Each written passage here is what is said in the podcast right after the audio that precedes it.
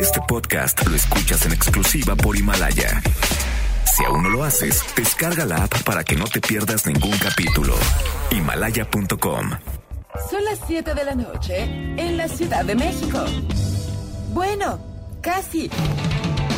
Y luego de seis años, 1856 programas. seis productores, más de 40 colaboradores, 23.569 multas de gobernación, algunas muertes, varias desgracias, un terremoto, otro divorcio, tres circuncisiones, dos gatos, una enfermedad nueva. Y un derrame cerebral. Inicia Charros contra Gangsters con José Luis Guzmán Miyagi, igual de malo. No se orillas en la orilla. Adelante, adelante, adelante. Y Jairo Calix Albarrán, igual de rosa. La dupla más revolucionaria del mundo. Desde Lennon a McCartney. ¡Comenzamos!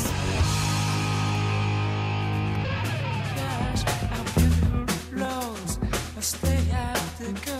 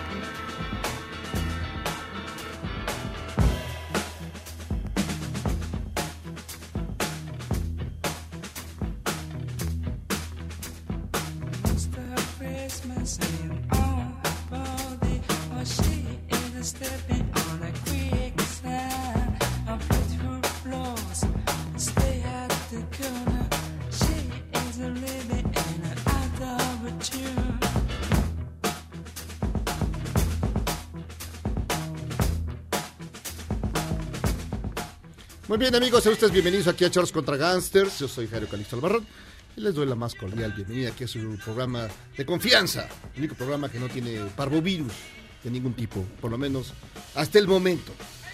Más adelante no lo sé, pero por lo menos ahorita estamos todos bien. Así que ya saben que nos puede escuchar a través de 102.5 de su FM o a través de noticias mbc.com, escuchando a Can, Vitamin C, que es algo que le falta a nuestras compañeras porque están muriendo de frío. Les damos sí la bienvenida y ahí puede ver ni más ni menos. es cierto. Están tan malitas, Gaby. No, ponen el clima, el clima muy frío ustedes. Oigan, están viendo que el co- cabina. se necesita calor para quitar el coronavirus. Exacto, exacto. Hay que Como los pingüinos. Entonces los Si panaderos quieres- nunca se van a enfermar. Si quieres quemamos algo. No, pero es que Ponemos una chimenea. Sí, nos traen así con el clima bien, bien frío No, aquí, sí, pero hoy bueno. sí hace mucho frío aquí en ¿Verdad la sí? Hablaron las abuelitas. O sea, les llevamos 80 años de edad y míralas. Sufriendo. ¿Qué onda con ustedes, de veras? Qué mal. No, No, es está que haciendo ustedes son frío aquí pura, adentro. son pura candela ustedes dos, pura candela. Pero no está, candela. pero no está haciendo La frío. candela. La candela. Pero bueno. candela. Oye, ya escuché la voz de Gaby Lazas. Pues, ¿cómo están? Bueno, los veo frío. bien, los veo. A Tamara la veo muerta de frío, pero a ustedes los veo bien. Sin coronavirus No hasta ahora, nada. se sienten bien, no, No tienen nada. fiebre. Nos besamos y no pasa nada, imagínate. nada. Imagínate, imagínate. nada. te, vi llegando ahí abrazando a todos. así Sí, que estás exacto. muy confiado. Exacto. Muy bien. ¿Dónde está Tamara Moreno? ¿Cómo estás? Tamara? Jairo, si ya te acuerdas quién soy, porque el día de ayer no te acordabas quién ¿Por eras. Porque le estábamos dando a Memo la última cifra de desconocido. De, de- Ah, perdón, sí. de. No, pero de, descono- Perdón, de ¿de desconocido. Ya te digo que Perdón, se les va el patín. A ver si mucho a ver, frío. sí súbele la temperatura porque ya se le está yendo el, el avión con el frío. La última cifra de contagi- contagios, le dijimos que eran 11 al mismo tiempo, mi compañera Karina y yo. ¿Y tú qué quiénes somos? ¿Que ¿Por qué sí, nos ¿quiénes son? contestas? Es ¿Cómo decir, que ¿qué les quiénes somos? O sea, están contradiciendo a Memo, a Guillermo Guerrero. No, porque la conferencia está en estos momentos, por eso la cifra aumenta. Ahorita les actualizo, van 15. Van, Entonces, está bien. este, van 15 y contando. Que, pues sí, claro, 15 y contando. Sí, más lo que se acumule en los próximos... En 15 días se prevé que ya 45 estemos en fase 2, ¿no? Ya, entonces... Bueno, según los, los- según eh, las valoraciones matemáticas, los modelos matemáticos, parece que sí. Pero bueno, pues bien, lo que está ahí, el único modelo matemático que nos importa es el de el señor Miyagi. ¿Qué hubo? ¿Cómo ¿Qué hubo? estás? Bien, ya, yo muy bien. Bendito yo ser. Con calor. tranquilo. Miyagi está listo para una cuarentena. Por cierto. Sí, de verdad. Sí, ya estás listo para encerrarte. Encerrón, Te- ¿no? Se te vio en, en algún centro, este, en un supermercado comprando cosas así. Compré como- pantallas. Pantallas. Pantallas hacer- en, en esos no momentos de crisis. O sea, pues, se acabaron el, el, el, el aromatizante. Yo con el, el Lysol, el, el- la rosita fresita, el, Todo. El vainillo cotorro. El vainillo, El vainillo cotorrón también ya voló. Ojalá de veras amigos que hicieron eso, que están ahí atorados en el Costco, En el Costco. que una maldición eterna les caiga. Porque no puede ser que hagan eso. ¿Se Está llevaron mal. el Lysol? Pero lleva como dos, tres semanas que se lo llevaron. Y, y todavía más. Ahorita, bueno, te digo que se llevaron el, el zorrillo vainillón, la rosita fresita. Todo. Ya no, saben, ya no saben qué echarse. Las filas en el Costco, de verdad están, o sea, la gente ha llegado a decir que han dejado sus carritos llenos porque no ven para cuándo les toque pasar. No, hay que bajarle al pánico, sí, por la favor. gente sí se está alarmando. Claro, muchísimo. que, que llegas y dices, Tú- "Ven, tú- tú tu 100 casa pesos de lo que sea. Tú en tu casa ya, que además de las pantallas, que Puro papel No, higiénico. nada más, yo nada más fui y compré pantallas. sí. Papel higiénico, Papel higiénico. siempre, siempre las pantallas es lo más socorrido. Un, un paquete de Kleenex, este... Puro artículo de primera necesidad. Pero- El- mis compras de pánico son así. Y comida de gato, eso sí. Pero ellos no contagian el, el coronavirus. entonces- Ah, A menos van a que les practiques algún pero tipo sí, de... miren, amigos, aliviánense, en serio, híjole. A ver, no es... Ah, ya que les digo. No, es que sí, de, mira, de repente dices, ay, no manchen. O sea, sí hay que tener cuidado, por favor, no sé qué. En cambio, ¿por qué no tomamos la cosa? Mira, los italianos, no se lo está cargando patas de cabra. Está una situación complicada en Italia, muertos. verdaderamente, mil muertos, ¿no? una cosa difícil. ¿Y qué hacen los italianos? ¿Están gritando? ¿Salen a la calle como locos? No. Porno gratis para todos. Ahí está. No, pero es, es porno, Hugh, ese es un canal internacional. Pero no está mal. Bendito sea Dios. No, que donde, digamos, estás encerrado, ¿qué haces? Pues ves ¿Ves porno. las repeticiones de Friends? No. ¿Ves No. porno? Sí, ¿Ves ves, porno? eh, sí, exacto. ¿Qué otra cosa ves porno? Es lo normal, ¿no? Porno. Lo ¿Qué más puedes hacer cuando estás encerrado en la Oye, casa? estás encerrado después de... Porno. Obvio. Exacto. De modo que, de modo que veas la hora pico. La hora No, pico, pues claro. no. o sea, No. Va, va a sucedernos a todos como, como la película Paranoia. Vamos a espiar a los vecinos, ver qué encontramos. No, tampoco, tampoco repartas. Tú ya los Tamara. espías, Tamara. Tú Tú ya ya lo haces. espías. ¿no? Tamara estaba desde ayer así con su telescopio apuntando a las ventanas de los vecinos. Sí, esas son medidas. ¿Han visto la, la ventana indiscreta de Alfred Hitchcock? Del tipo que se rompe la pata y no Ah, puede sí. salir. Sí. Y entonces tiene una cámara y empieza a espiar a los vecinos. Y Mira, empieza todo. Mira que me recuerda a alguien por aquí. Ahí empieza todo. Gran película. No, no se la pierdan. Amigo Millennial, sé que no la has visto. Échale una mirada, te va a gustar. Ahora que te gustar. quedes en casa. Ahora que te quedes en casa precaución. encerrado. Y miren, hay muchas noticias, pero todas, en serio, todas, Sí. todas, todas son del coronavirus. Y como no queremos fomentar el pánico, ni, ni crear una ola de especulaciones, Además- háganle caso a las autoridades.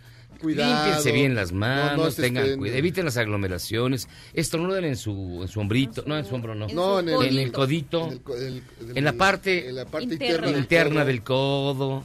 Es Exacto. importante intentar no tocarse la cara cuando están en la calle, llegar Lavarse a la las manos casita, con Pero este fin de semana vienen manos. cuatro eventos masivos, entonces va a estar Va a ver, Es cual el Vive el Latino. Vive, el Hell in Heaven, hoy es Soda Stereo.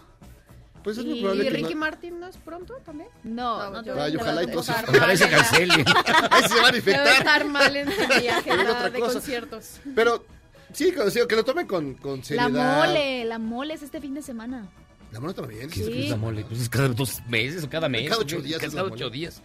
¿Es en serio la mole Sí, otra vez? Entonces sí, sí hay muchos eventos. Y bueno, la cumbre Tajín que empieza mañana también, ahí en Veracruz. Y no la van a cancelar, así que... Hay que tomar precauciones, pero no entrar en pánico, por favor. Sí. ¿A, a poco no te gustaría ir con Tamara en un vuelo? Cuando de repente una pequeña turbulencia y empieza a gritar. No, no, la verdad no, no, no me da miedo la Sí, turbulencia. se, se te ve, se te ve relajada. Pero bueno, pues este sí, tomar. la- Sí, mira, es que se- hay muchísimas noticias manoplas. básicamente de que el tianguis turístico se canceló. Eh, por recomendación de la FIFA, la Conmebol pospuso las eliminatorias para Qatar 2022 y la Copa Libertadores allí en Sudamérica. Trudeau el primer ministro de Canadá que es tan guapo, Tiene. y su esposa se pusieron en cuarentena voluntaria. Disneyland anunció el cierre de parques en California por el coronavirus. Confirman un segundo caso de coronavirus en Querétaro. Y Oye, el, Y ya. el, Bueno, el vocero, el vocero de Bolsonaro Sí. Ojalá esté enfermo. estuvo, Digo, no, se- es cierto. estuvo, bueno, le besó las patas, bueno, y quién sabe qué más a Donald, a Donald Trump. No, o sea, porque traía una, traía una gorra. ¿Sí viste la gorra? Hijo, o sea, no manches. No, de veras, ya. Pero bueno, el chiste que sí está malito.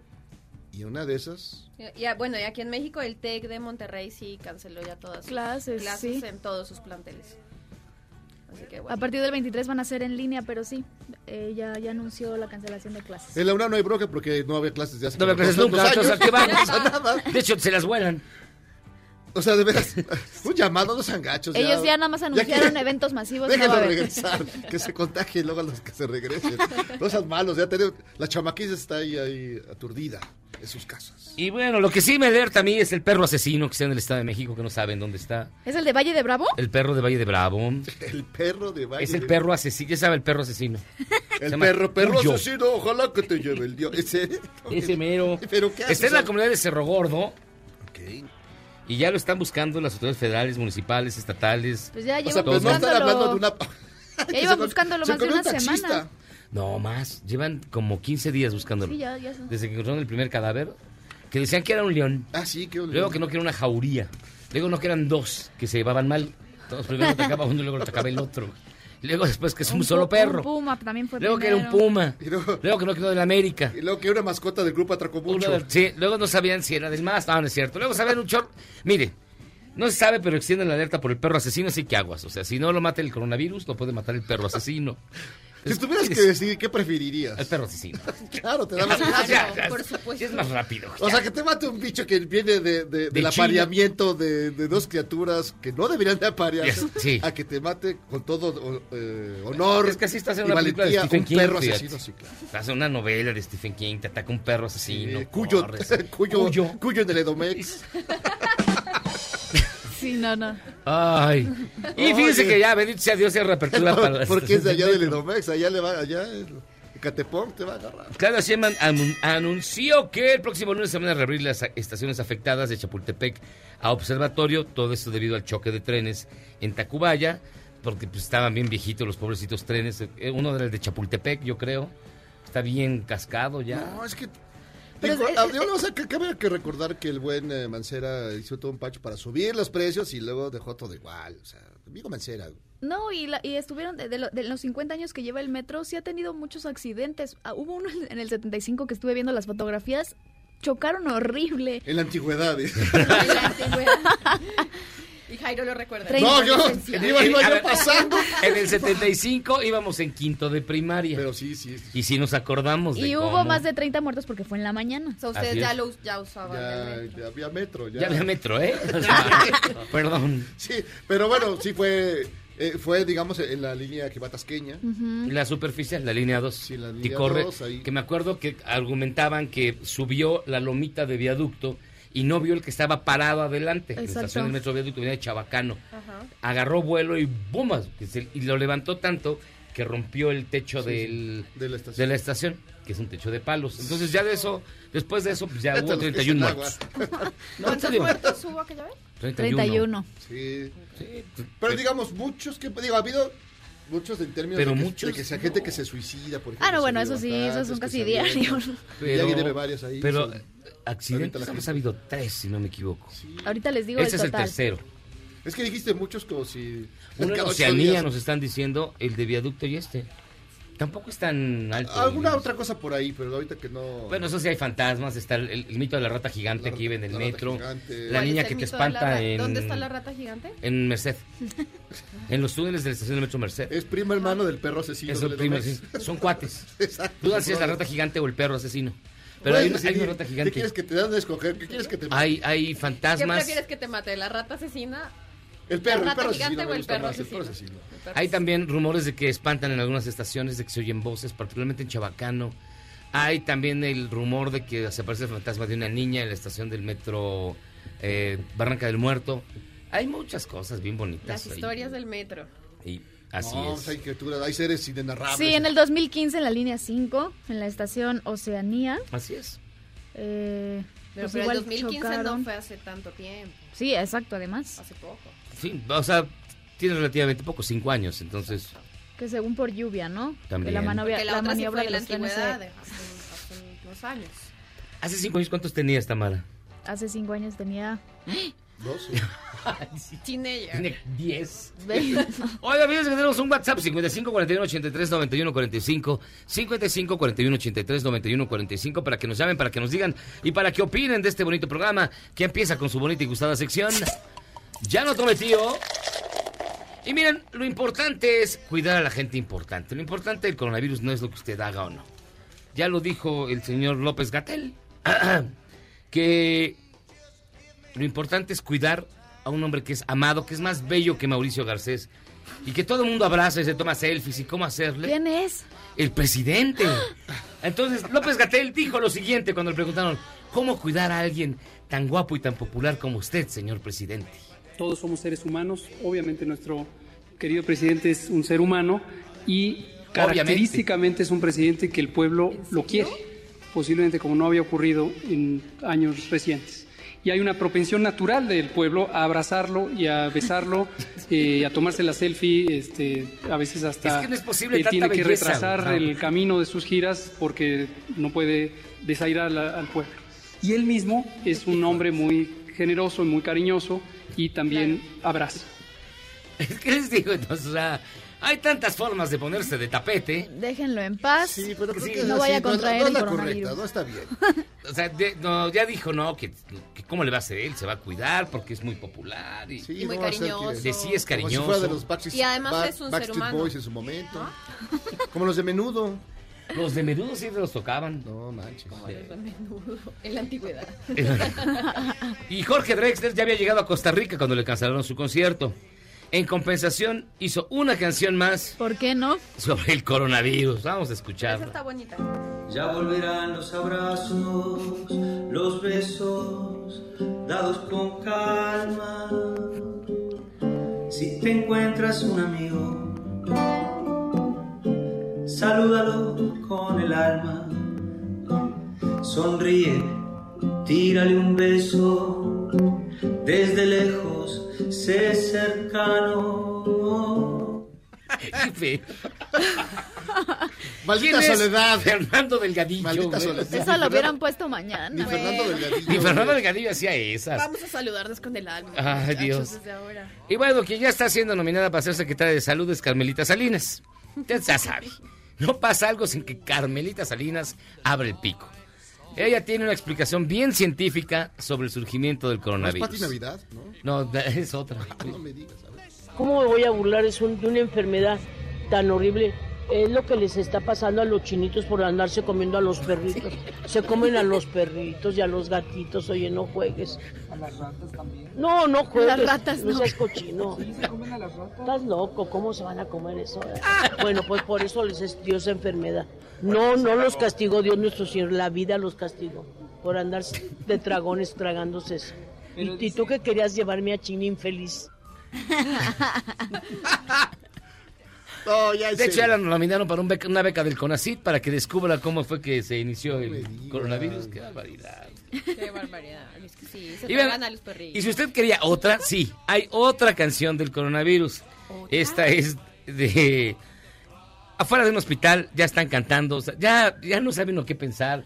¿En dónde estamos, Jairo Calix? Yo mira, pues escucho a, a Monty Python. No, hay, hay una también que se llama Wuhan Tomorrow y la, la cantan puros chinitos, pero así hace cuenta que le van pasando el micrófono a cada uno, o sea, como tipo We Are the World, al final todos salen juntos y unidos y es una canción motivadora. Y el, el Y son puros que, chinitos. y el reggaetón que iban a hacer Oh. ustedes podría ser del coronavirus. Del, eh, no sé, ya, ya Drexler nos ganó. Bueno, pero es que seguimos esperando ese reggaetón. Escuchemos la canción que cantan las enfermeras afuera del hospital, también del coronavirus.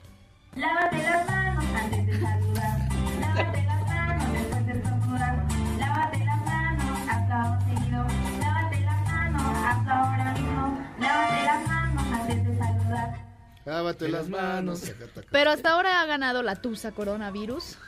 ¿Esa cuál es? Esa esa la pusimos el viernes de música horrible Sí, sí, pasado y está genial. La Esa es la ganadora. La tusa coronavirus. La tusa coronavirus ¿Sí? es la ganadora, es la mejor. Sí, sí, sí, sí. Oiga, pues bien, vamos a hacer una pausa y vamos a hablar de muchas cosas, quizás más preocupantes que el coronavirus, como la disfunción eréctil.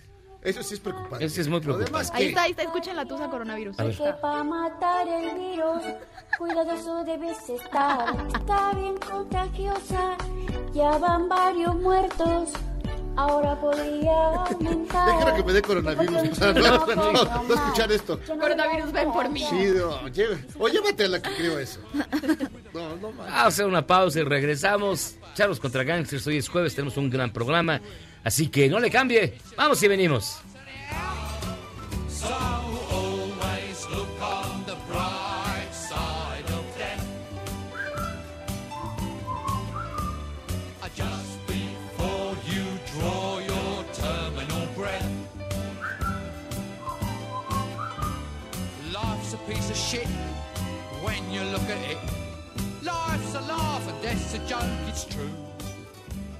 ¿Quieres salvarte del reggaetón? ¿Y esos sonidos que solo te hacen pensar en Omar Chaparro como un buen actor? Charros contra Gangsters regresa después de un corte, solo con la mejor música para una debida sinapsis. Para mantener que nuevos casos entren a nuestras costas, suspenderemos todos los viajes de Europa a Estados Unidos por los próximos 30 días. Las nuevas reglas entrarán en vigor el viernes a medianoche. El Consejo Europeo desaprobó la decisión de Estados Unidos de cerrar sus fronteras a todos los vuelos que viajen desde Europa. En un comunicado, afirmaron que el coronavirus es una crisis global, no limitada a ningún continente, y que requiere la cooperación de todos.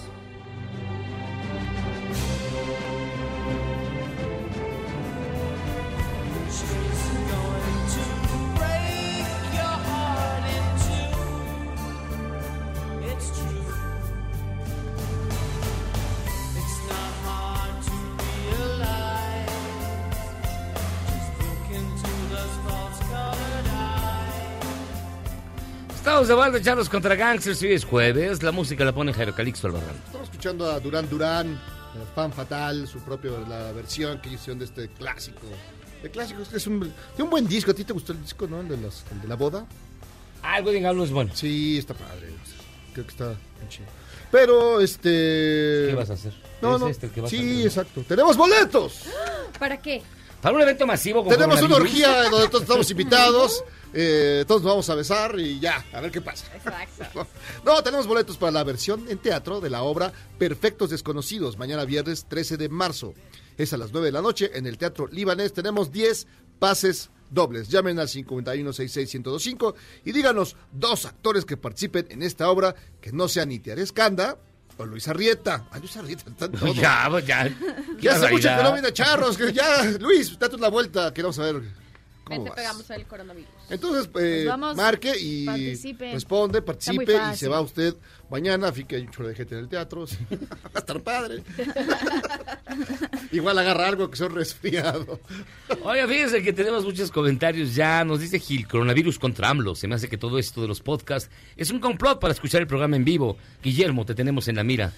Agustín. Hoy sí que mucha gente se ha quejado de que no están trepándose los, los, los programas. Los podcasts. Sí, creo que creo que vemos están siendo complot contra, contra, contra nosotros. Es muy probable. Agustín, con una toma de asado y friega de alcohol se cura el coronavirus. Liliana, saludos y Gaby y a Tamara, quienes, junto con Edelmira, el viernes pasado estuvieron excelsas en el programa. Sí, eso nos ha Gracias. comentado y fue un gran programa. Nos Y divertimos muy mucho. divertido. Sí. Gracias a todos, además los que a todos los que nos mandaron lindos comentarios y estuvieron ahí sintonizando. Saludos a Liliana. Están celosos, están celosos. Vale, también Claudio Espinosa, Charros, feliz de que sea jueves y ver a Tamara. Y que nos alegre la tarde después de tanta desgracia. Denle las gracias a Daf, que siempre pasa mis comentarios. Muchas gracias, Claudio. Te El conejo marihuano, hola infeliz Miyagi, caballero Jairo y todos en la mesa. Conejo Besos, marihuano. Besos a Tamarita, porfa. Pasen el contacto para conocer personas casadas. No, pues digo, si quieres te llevo, güey. O sea, ¿qué más quieres? ¿Cómo que, qué, qué, qué? Pasen el contacto para conocer personas casadas. O sea, quiere ser el. No sé. No, bueno, ¿A hay, hay aplicaciones. directamente? que baje una aplicación. Amigo, consigue tu aplicación y paga, ¿eh? Saludos de su amigo. Claudio Charros, entonces no se cancela lo del Aragán del seguro. No, a ver. Entonces no se cancela lo del Aragán. No, no se cancela lo del Aragán, es mañana. Habrá muchísima gente. Pues sí. Si ven una gente vestida de astronautas como nosotros, para no que no nos peguen sus cochinadas. Edgar Reyes, buenas noches a todas. ¿Qué ha dicho la gobernadora de la Ciudad de México del coronavirus? ¿Va a permitir que se lleve a cabo el Vive Ladino? Sí. Por Sí, ahora sí, por no ahora no se ha cancelado ningún, Ni los partidos de pambol. ningún evento Un, de un- estos un masivos. grupo canceló del, del Vive Latino, pero todo sigue en pie. Claro, pero el evento como El tal. evento sigue en pie, exactamente. Pepe Durán, AMLO resultó ser peor que el coronavirus. Es ya nuestro Goldolfo gelatino. Claudia, las fallas del metro no serán por falta de mantenimiento. Creo que le recortaron el presupuesto al metro. Raúl García, díganle a Tamara que verifique las fechas de los eventos masivos que dio, ya que para la feria del mole de Milpalta todavía falta mucho. ¿Cuál fiera? A ver, a ver, Mole. a ver, No, no. tenemos que repetir. La mole es una convención de cómics, no es una feria del mole. Porque si digo mole con, mole con algo. Ajá. Ok, es una convención de cómics. Tiene muchísimos años, 20 años de trayectoria y pues es súper popular. Esa es la que sucede ahora. Exactamente, este fin de semana. ¿Y cuándo es la feria del mole? No, pues no, No- no no, sabes. no la- pero que nos diga cuándo y estamos pendientes. Miguel, lo saludo por el coronavirus. Y Miguel Martínez, a que Hugo López Gatel, tan protector de la tercera edad, con su poder implacable. ¿Tú qué más tienes, mi estimado Jairo Calixto? Pues eh, mira, lo usual, muertes, asesinatos, crímenes. Es que todo es coronavirus, todo es No, coronavirus. la- el tianguis turístico, así lo dijiste que ya caminó. Bueno, yo ah, me acordé de ustedes porque los Killers anunciaron fechas. Ah, sí, pero pues yo creo que ya no llega. Ya no llegan. No va a llegar. Espérense, es para finales del año. No, pues tampoco. No, igual Menos. nos gusta el encierro, ya nos quedamos. Pues sí, ya. ¿Quién va a que- Fíjate, ya una vez que agarras la concha de ser tu, la, tu ¿Estar chamba en casa. Pues sí, ya. Como, Como- cuando no había agua, ¿se acuerdan que no venimos un día? Yo no veniste por Tú no veniste tú. sí. Oye, yo sí vino. Ya no teníamos Levantamos agua. un día, no. Yo vine, nunca nos tomamos un día. Nunca. Bueno, ustedes porque venían sin bañarse, pero... No, yo tenía mi tambo. eh, Yo, así como los de No, Costco, fui por mi tambo. Yo y también, yo también tenía mi tambote ahí. Y luego se me quedó el agua, maldita sea, se me quedó medio tambo, me- medio rotoplas, no se puede ser. Y, y a causa del coronavirus también se desplomó, se desplomaron las, se desplomó la bolsa, como un bolsas. 7, 8%. Así que bueno. Es que si los mercados, mira, si la gente es paranoica, los mercados y los inversionistas son peor de paranoicos. Pero esto, ya se le dará hambre, tranquilos. Bueno, vamos a hacer otra pausa y vamos a regresar con más aquí a Charros contra Gangsters. Vamos y venimos.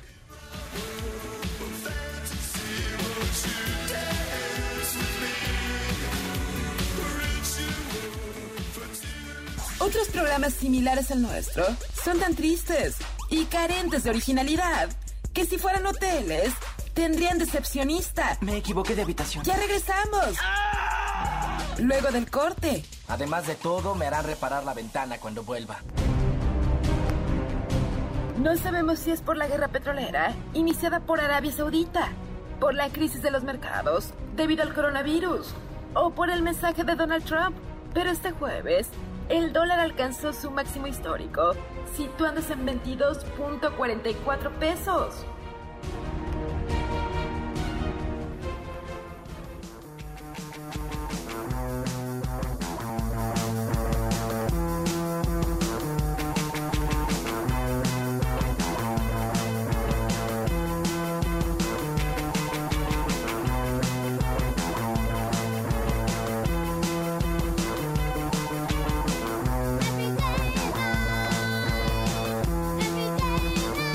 Estamos de vuelta, Charros contra Gangsters, escuchando la música siempre bonita de Jairo Calixto Albarrán. Estamos escuchando una banda legendaria, mítica, que se llama Le Tigre.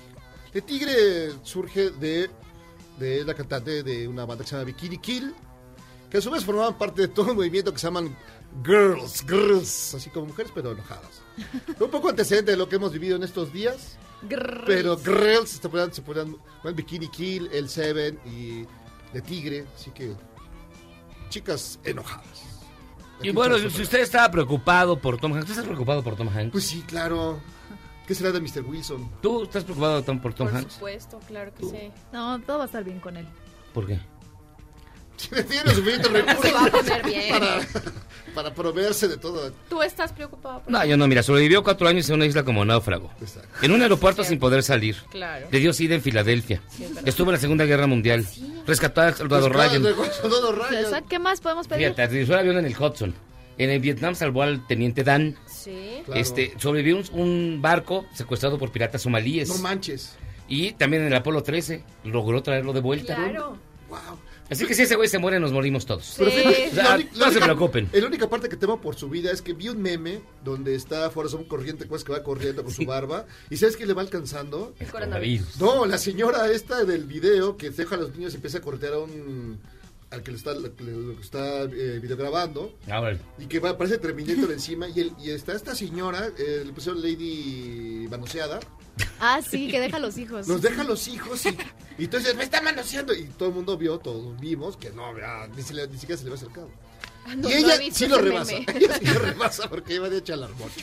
No que para que vean que les abrimos los micrófonos aquí en este bonito programa a gente talentosa, nueva, que ha ganado el premio, el Festival de Teatro Universitario. Nos acompañan Andrea López de Aragón, bienvenida Andrea. Hola, muchas gracias. Salomón Mondragón Ponce de León Hola, muchas gracias. y Alejandro León Nava. Hola, hola, muchas gracias. Ellos eh, tienen una obra que se llama Esto no es una obra de Ionesco, que ganó el Festival de Teatro Universitario. ¿Qué tal? Pues internacional el festival, el FITU. Este, la verdad es que fue una experiencia súper emocionante. Y pues la verdad es que la queremos presumir como por todos lados. Entonces estamos ¿Y muy por qué nos contentos. escogieron a nosotros? Habiendo tanto lado, ¿por qué tanto- habiendo tantos programas, ¿por qué cayeron aquí? Porque este es el mejor programa de la Exacto, radio. había mejor Claro. para elegir. No les. Pero Bueno, cuént- cuéntenos de la obra. Cuéntanos de qué va, de qué va su obra. Pues la obra va de, de un hombre que empieza a notar que, que todos en su pueblo, en su ciudad, se empiezan a convertir en rinocerontes y, y la comunidad empieza como a entrar en, en esta crisis de... Bueno, primero es como una cosa muy absurda, ¿no? De, no, ¿qué rinoceronte? ¿Si africano o asiático? Pero después te das cuenta que lo que realmente importa es, es como preguntarte por qué se están convirtiendo en rinocerontes. Y, y pues se plantea la duda de, de si está correcto convertirse en rinoceronte o mejor como ser fiel a, a las creencias propias y quedarte como ser humano. De eso va. Es una adaptación de un cuento de Sí. Ionesco. Sí, sí, es la adaptación del cuento del rinoceronte. ¿Y ustedes hicieron la adaptación libre? Sí. Tú. sí. Ella, la Ella. señora. Ella. Ah, muy ¿Y, bien. y los demás qué papel tienen o qué, qué Son rinocerontes. ¿Son los rinocerontes? Pues Andrea y yo la dirigimos junto Ok. con otro amigo que se llama Osmar Urbina. León es nuestro personaje principal, es el sujeto que ve cómo todo mundo se transforma en rinoceronte menos él. Entonces la verdad es que sí, incluso fuera de la obra le ha afectado como mucho. Se ve. Sí, sí, sí. sí. Ese cuerno que le está emergiendo desde el centro No, ya, me quité, ya me quité uno, entonces. Sí, sí, sí. Pues así es un poco. Órale, pero síganle, síganle. ¿Qué más? Pues, ¿qué más decimos? Eh, pues nada, ganamos en el Festival Internacional de Teatro Universitario, ganamos eh, la categoría C1, que es de estudiantes de teatro, dirigiendo a estudiantes de teatro. Ustedes son estudiantes de teatro. Sí. ¿En dónde estu- estudian teatro? En la Facultad de Filosofía y Letras. En el Colegio de Literatura Dramática y Teatro de la UNAM.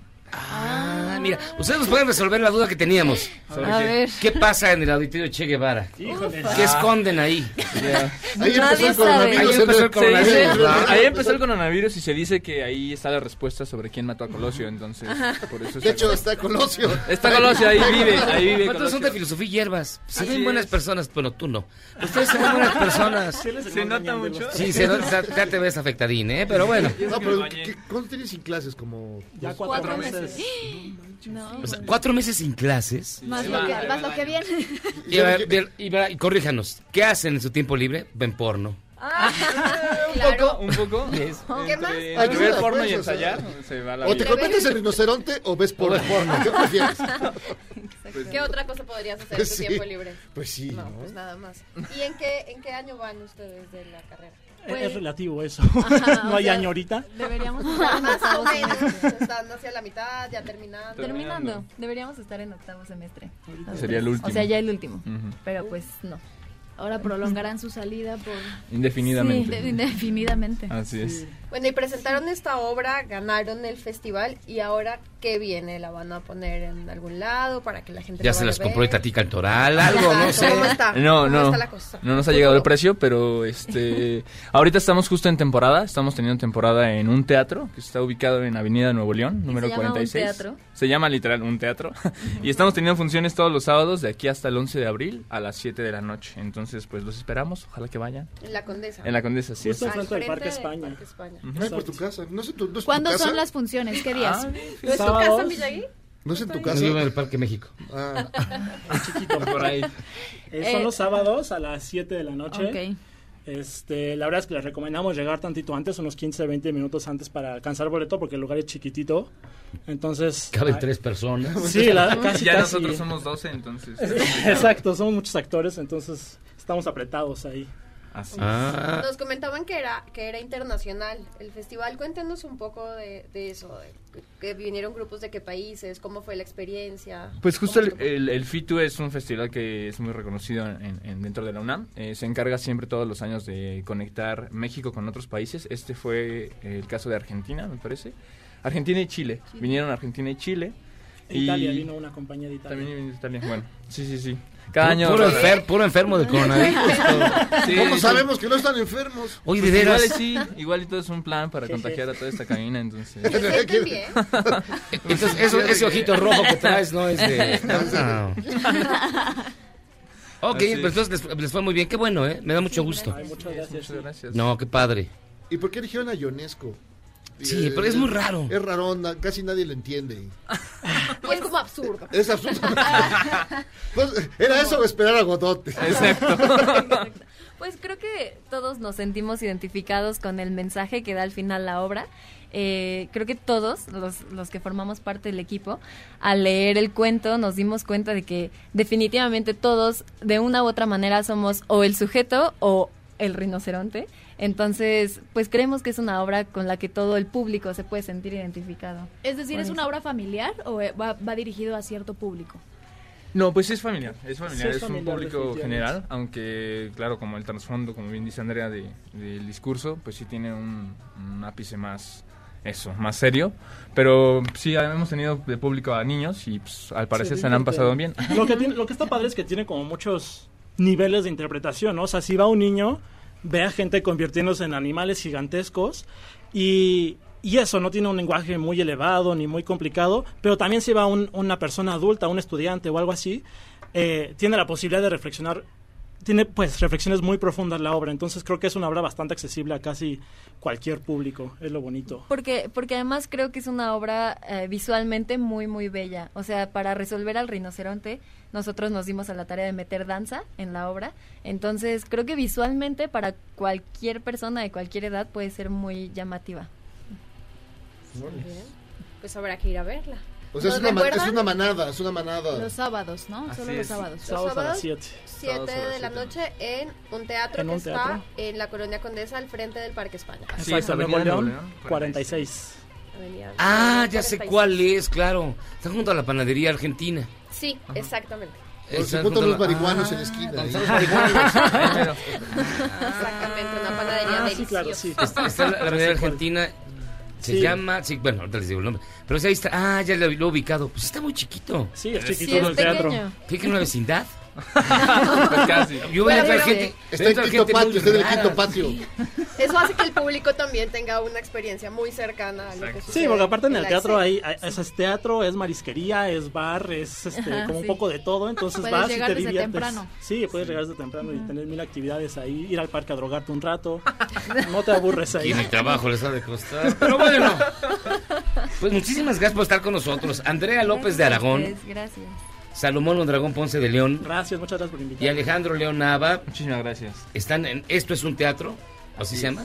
Un teatro, Un teatro. esta no es una obra de Ionesco. No, espérame. Un teatro es donde están. Exacto. Esto es un- ok. Los sábados a las 7, ahí en el Parque España. Ah, pues está padre. Esperamos. Qué bueno. Vayan y felicidades por haber ganado el festival. Gracias. muchas Muchas Muchas gracias. gracias. Exacto, vean los rinocerontes ahí es. Sí, Exacto. exacto. Nosotros vamos a hacer una pausa y vamos a regresar. Ya tenemos más, mucho más aquí en Charlos contra Gangsters, el único programa que le abre los micrófonos a los millennials talentosos. Vamos y venimos.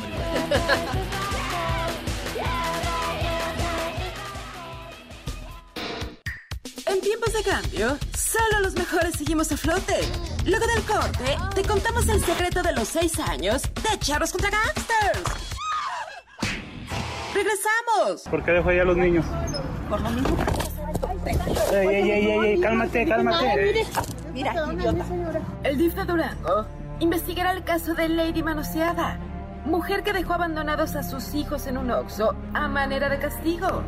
Los pequeños de 3 y 6 años se quedaron unos minutos en la tienda mientras ella se daba una vuelta en su camioneta. Oye, es que me acaba de manosear. Me manoseó.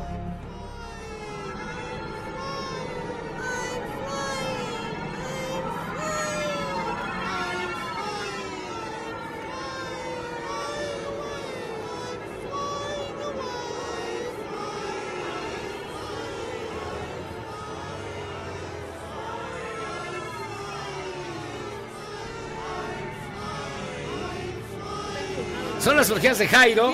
En realidad es una orgía. No, es una, No, es una rola que pasa cuando acaba se de quedan viendo empezar. porno, eso es la llorona. ¿Qué onda con este Estamos jueves escuchando- embrujado? Estamos escuchando a los. eh, que es el nombre más singular de, los- de las bandas de rock de la historia, creo yo. Los Butthole Surfers. Así que. No Bonito sé. nombre, bonito Es un nombre. bonito nombre.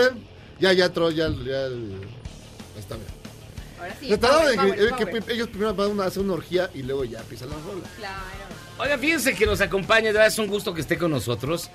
El médico veterinario zootecnista Marco Antonio Rodríguez García, quien es director general del Hospital Veterinario Garritas. Así se llama, Garritas. Ah, ya, ahí llevo yo a mi Batman. ¿En dónde Ya- está? ya Robin.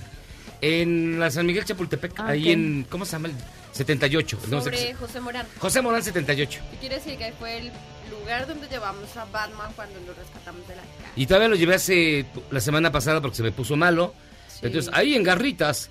Bueno, pero no solamente está ahí en Garritas, también es jefe de unidad departamental de atención animal de la alcaldía Miguel Hidalgo. Y va a haber un evento bien interesante que tiene que ver con el trato responsable de las mascotas. Bienvenido. Hola, buenas noches. Tantito al micro. Eso, Merocles. Ahí está, Cuéntanos ahí un está. poco, Marco Antonio. ¿De qué, ¿En qué consiste la primera caninata en una ciudad para todos? Bueno, este es un evento que está organizando el gobierno del Distrito Federal, bueno, ahora gobierno de la Ciudad de México, para dar difusión sobre las actividades que estamos haciendo en cuanto a atención animal. Vamos a estar todas las dependencias del gobierno que tenemos que ver con animales. Va a estar Agatan, que es Agencia de Atención Animal, va a estar Fedapur.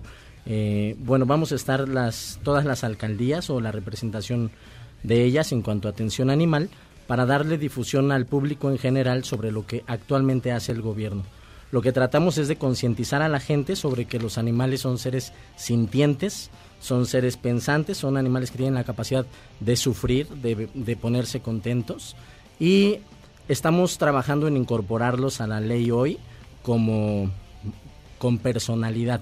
Actualmente los animales en México están contemplados como cosas y no como seres vivientes. Entonces estamos trabajando en modificar la ley hoy en México y este evento es para dar difusión sobre todo lo que está haciendo el gobierno en cuanto a la atención de los animalitos. Se convoca que la gente lleve a su perro y en el recorrido van va a encontrar esos módulos de información o cuál es la, Así la es. dinámica. Estamos, vamos a estar en el bosque de Chapultepec en la segunda sección, enfrente de la pista de correr el Sope. Es un recorrido de 700 metros. Durante este recorrido va a haber 18, digo, 38 stands. Eh, todos son dependencias de gobierno que vamos a estar dando información sobre lo que hace cada uno de nosotros. Estamos contemplando el basura cero, no vamos a dar información por escrito, no hay bolsas, tenemos un sistema de, de recoger basura muy particular, ya lo conocerán ese día, es una empresa que está transformando eh, los residuos y bueno, ellos nos están ayudando, es una empresa que trabaja con el gobierno y bueno, la intención es no dañar al bosque, hacer conocimiento de la gente de- sobre lo que estamos trabajando en cuanto a medio ambiente y protección animal. ¿A qué hora inicia la caninatón? ¿Y, y hay que inscribirse o puede ir cualquier persona con su perrito y ya arrancar ahí en, en la segunda sección del bosque de Chapultepec? Está abierto, el horario es abierto de 10 de la mañana a 3 de la tarde. Eh, va a estar el alcalde Víctor Romo, va a haber otras representaciones de gobierno. Este, va a haber todo el día pláticas de diferentes temas, principalmente estamos hablando de tutela responsable y bienestar animal, pero va a haber muchas pláticas, va a haber eventos de adiestramiento canino, de cuidado responsable, de vacunación. Eh, pueden ir a la hora que ustedes quieran con sus animales sujetos, con eh, agua, porque habrá calor, entonces vayan protegidos con agua para sus animalitos. Eh, ¿Y cuál era la pregunta concreta? Eh, que si la gente tiene que inscribirse o Ah. si pueden simplemente llegar ahí al punto de encuentro. Sí, no, no necesitan inscribirse. Vamos a tener ahí en la, durante el evento una inscripción a algo que se llama el RUAC, que es el Registro Único de Animales de Compañía. Eh, los animalitos que se registren en el RUAC eh, van a estar en, en una base de datos que está intentando trabajar el gobierno el día de hoy para tener información sobre nuestros animalitos. De esta base de datos, bueno, en un futuro no, no muy lejano, pretendemos llenar la información sobre sus cartillas de vacunación, su medicina preventiva, enfermedades. Si en algún momento alguno de nuestros perritos se pierde y está identificado con una placa del RUAC, cualquier persona que lo recoja puede comunicarse a las oficinas de Agatan y de ahí se va a contactar inmediatamente el propietario. Sabremos mediante este sistema si ese animalito eh, tiene alguna enfermedad, algún tratamiento, si hay alguna patología que debamos prever antes de marcar al dueño y pues va a ser muy interesante porque es la primera vez que estamos trabajando en México en un sistema de identificación para animalitos a nivel gobierno. Ah, mira. Marco Antonio Rodríguez García, jefe de Unidad Departamental de Atención Animal de la Alcaldía Miguel Hidalgo, nos pregunta, Carlos, eh, ¿cuál es tu opinión acerca de la humanización de las mascotas? Bueno, esto ya son temas particulares. No estoy en contra. En la actualidad, la generación en la que vivimos vive a los animalitos más como hijos que como animales. Eh, no estoy en contra de que los humanicen. Hay que ser conscientes. Hay que darles un lugar, un espacio en la casa, un cuidado, pero pues lo más importante es que los quieran y que les den la atención que ellos requieren, independientemente si es alguien que los humaniza o es alguien que los ve como sus amigos o finalmente alguien que los tiene como como una mascota, ¿no? Que estamos trabajando en que más que mascotas ahora son animales de compañía. Sí, porque las cifras de maltrato animal son, son de- este, terribles. Y de abandono. Y de abandono. De abandonos es enorme. Tan solo hoy en Twitter vi dos casos de gente que dejaba perros ya mayores, ya adultos, amarrados y se iban. Los dejan en la calle, los Muy abandonan. triste. Y por ejemplo, un perro en situación de calle vive mucho menos, ya o igual un gato cuando se pierde, dicen que nada más su periodo, su, su periodo de vida es de seis meses, porque en la calle ya no. Si estaban en casa ya no la arman. Sí, No, bueno, hoy justo, otras- ya, te- ya vivieron otra cosa, ya no... sí, hoy justo aquí en, en Charros tenemos eh, jueves de adopciones, que eh, tenemos un- algunos animalitos que están buscando hogar y los compartimos en las redes. ¿Qué está haciendo, digamos, el gobierno, la alcaldía con respecto a esto de las adopciones, de no tener animalitos abandonados en la calle, etcétera? Bueno, de las principales actividades que está haciendo ahorita el gobierno es, ya no hay antirrábicos, ya no existen. Eh, estamos trabajando en legislación, la gente ya no puede ir a dejar un animal porque ya no lo quiere a un centro antirrábico para que sea eutanasiado, eso ya no existe, al menos no en, en la Ciudad de México. Eh, estamos trabajando en la legislación en cuanto al abandono, porque el abandono debe ser un delito, igual que las personas que alimentan animalitos callejeros. Eh, más que hacer un beneficio, fomentan el que esas familias de animalitos crezcan, eh, no les ponen límites. Ha- Hay quien dice, eh, donde hay un gato, pues marca su límite y ya no va a llegar otro. No, no, es falso. Hemos llegado a lugares en donde encontramos más de 100 gatos eh, en una casa abandonada, por decirlo, en un mercado público, y son animales que han desarrollado esa- ese tamaño de familias porque hay gente que se encarga de alimentarlos. Finalmente estos animalitos se convierten en un problema porque no tienen un cuidado de medicina preventiva, iniciando porque no tienen un hogar, o sea, no hay nadie quien los apapache, que los cuide, se reproducen de una manera sin control y no tienen medicina preventiva, no están desparasitados, son vectores para enfermedades entre ellos mismos y de ellos a nosotros. Entonces, hoy Ciudad de México está trabajando en recuperar a esos animalitos ferales. Ya la población de animales ferales en México ha disminuido muchísimo. Tenemos eh, como el centro de transferencia del metro, que se recogen los animalitos de las vías del metro, se llevan al centro de transferencia y se les busca hogar después de hacerle pruebas y no darle a la gente un animal que le va a causar problemas o le va a transmitir alguna enfermedad. Son animalitos que se les buscan hogares responsables, se firman responsivas. Tan solo en lo que va del año en la alcaldía Miguel Hidalgo hemos dado 30 animalitos en adopción. Hablando de enfermedades, ¿es cierto que un, un perrito, un gatito puede ser portador transmisor de coronavirus? Mm, El coronavirus es una familia de virus. Eh, no hablamos específicamente del virus que nos está atacando ahorita a los humanos. Existe en los perros una vacuna contra coronavirus, que en ellos, particularmente esa familia de coronavirus, causa gastroenteritis hemorrágica. Entonces sí, s- pueden ser portadores de coronavirus, pero coronavirus como una familia de agentes virales y no como la enfermedad que hoy ataca al ser humano. O sea, coronavirus es el nombre de una familia. Eh, este coronavirus humano tiene un nombre particular y así cada coronavirus tiene un nombre particular. El de los perros causa gastroenteritis hemorrágica. Órale. Sí, entonces No la es- imagen del perro con el tapabocas y todo lo que No, está no, circulando y todo eso es puro, Falso. puro meme. Pues hasta que no haya un sustento científico, mm, en este momento no lo tenemos comprobado. Pues eh, Marco Antonio Rodríguez García, director general del Hospital Veterinario Garritas, jefe de Unidad Departamental de Atención Animal de la Alcaldía Miguel Hidalgo. Gracias por estar con nosotros. La primera caninata de una ciudad para todos va a tener verificativo el 15 de marzo de 10 a 15 horas en la segunda sección del bosque de Chapultepec. El domingo. Este domingo 15 de marzo los esperamos. Está promovido por el Bosque de Chapultepec y por Agatan, que es Agencia de Atención Animal, para que conozcan las instancias gubernamentales que se dedican hoy en día a la protección de los animales de compañía. Muchas Muchísimas gracias. gracias. Gracias ahí a estaremos, ustedes. ahí estaremos Greta y yo. Ah, tú tienes perro, ¿verdad? Claro. ¿Qué es? ¿Qué es tu perro?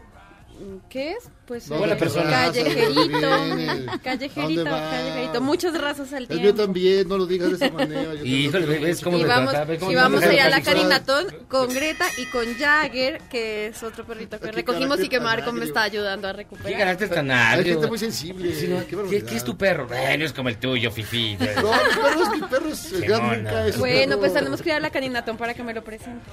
Vamos a hacer una pausa y regresamos. Esto es Charlos contra Gangsters. No dejen de ir al, al Caninata. Caninata. Caninata, ya. Vamos y venimos. Caninata.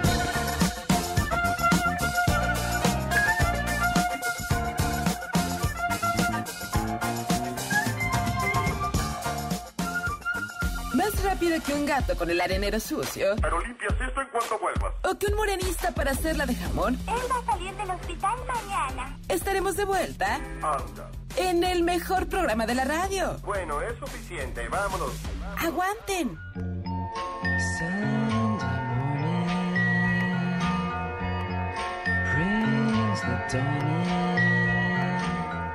El 12 de marzo de 1967, The Velvet Underground publica su álbum debut en colaboración con la cantante alemana Nico. Debido a su temática explícita sobre drogas y sexo, las estaciones de radio no quisieron transmitirlo y los críticos de música lo ignoraron por completo.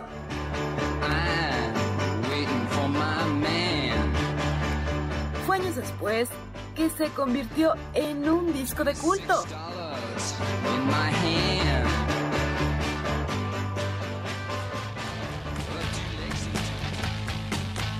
No fun.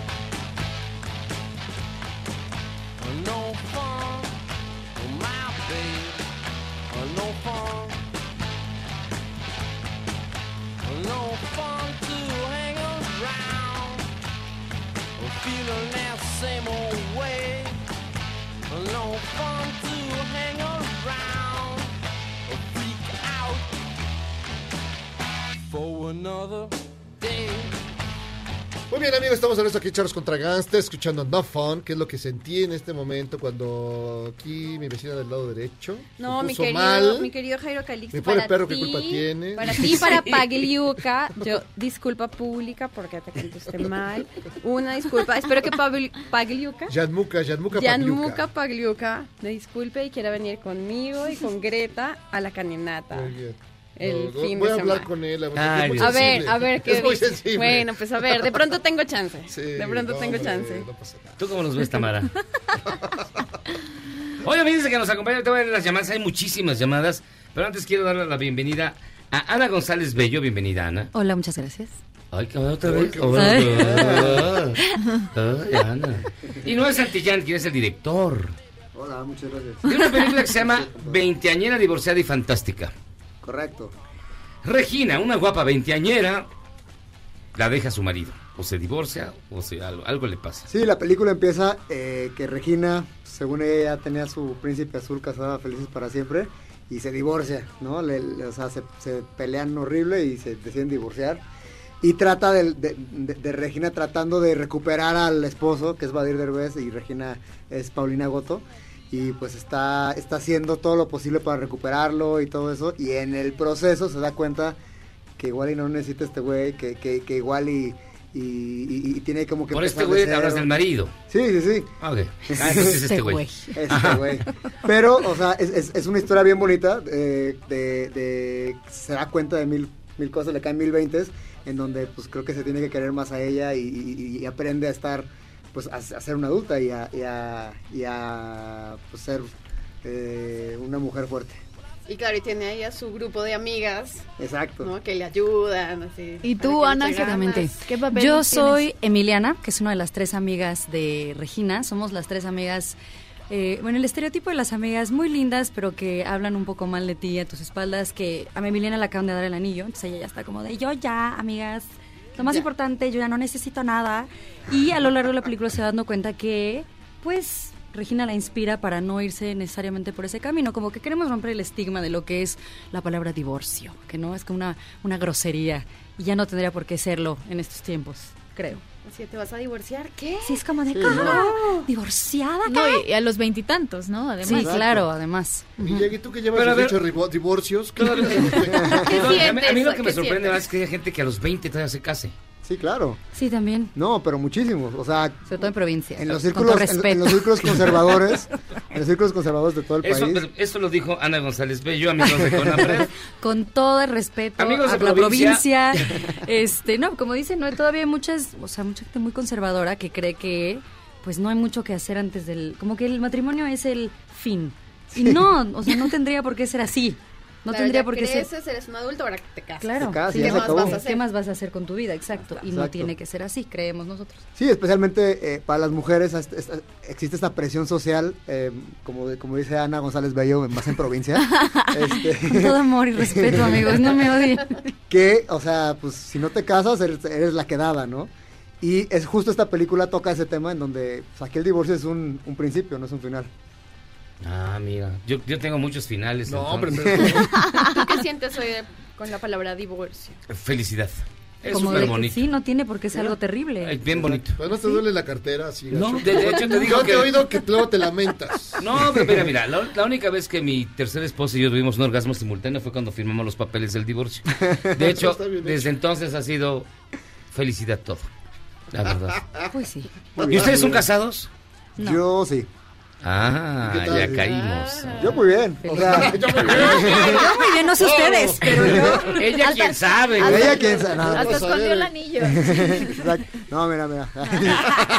No, pero, pero justo esta película toca esos temas de que si estás casado, está bien. Si quieres divorciarte, está bien. Si estás soltero, está bien. No pasa nada como que es quitarle esa presión social a, a, a, a No, del, esa del qué dirán si ya me voy a divorciar, si fracasé tan rápido, si tengo veintitantos y ya no salió bien, ¿no? Y también creo que toca el tema de que la de no es que esté mal el matrimonio, no es que digamos que sola para siempre vas a ser más feliz, sino que como que puedes tomarlo desde otra perspectiva, no como de, ay, me tengo que casar con el güey que sea nada más por casarme, sino entender que primero tienes que quererte tú, entenderte tú, viajar, salir con un buen de personas, vivir con tu pareja, o sea, ser un equipo. montón de orgías cada tener un montón de orgías, este, empedarte, despertar en países que no conoces. No, no, no. Que nomás vivir para que no te Con unas cases. caderas en los pies. Exacto. Y sin hígado. Despiertas sin hígado.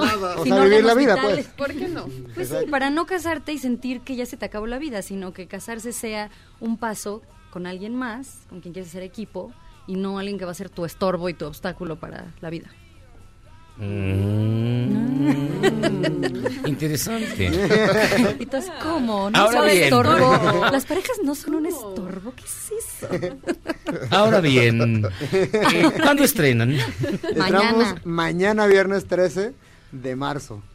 Y en todas las salas del país, la verdad estamos muy emocionados porque es una comedia muy divertida, es una comedia muy fresca, es, muy pop, tiene unos, o sea, un, un- un cast irreal y la verdad yo, yo soy el güey más afortunado del mundo de trabajar con Ana, de trabajar con Pau, con, con Claudio Roca, con Ella Belden, con Giselle Curi. Ah, con Ella Belden, claro. Sí, con Natalia Telles. Aquí estuvo una vez. Giselle también con, con Sí. la serie. Con la serie, sí, con con la de Paco Paramount. Rueda, o sea, es, es una generación en serio de, de pues de veinteañeros que viene con todo. Ah, ah, te dije que no tanto, ¿verdad? Mira, Mira, lo en mi corazón yo tengo Exacto, 18. Lo exacto. importante es Si cómo me retrate. te ves, te de ves, 20 está pues bien. sí. Todos Nadie somos veinteañeros. ¿Con cuántas pantallas se estrenan? Eh, no tengo el dato exacto, pero son más de mil, eso sí sé. Órale. Sí, Sí, porque además yo he visto muchísima publicidad en todas Sí, yo partes. también. Sí. Sí, sí. La verdad sí es algo nuevo para nosotros, creo que creo que sí está tapizada la ciudad, hasta las hasta las jacarandas combinan con el póster, o sea que está padrísimo. Oye, Noé, ¿y cuáles son las expectativas que tú tienes de la película? A nivel artístico y comercial, seamos que la, que la gente le guste, que, que la gente vaya a verla, que la recomiende, porque es una película que, que sí es una comedia romántica, pero lo, como le dimos la vuelta a esta, a esta fórmula es que el interés amoroso de Regina es ella misma, ¿no? Y, y descubre al final, no, no, no quiero spoilear nada, pero No, al final spoiler.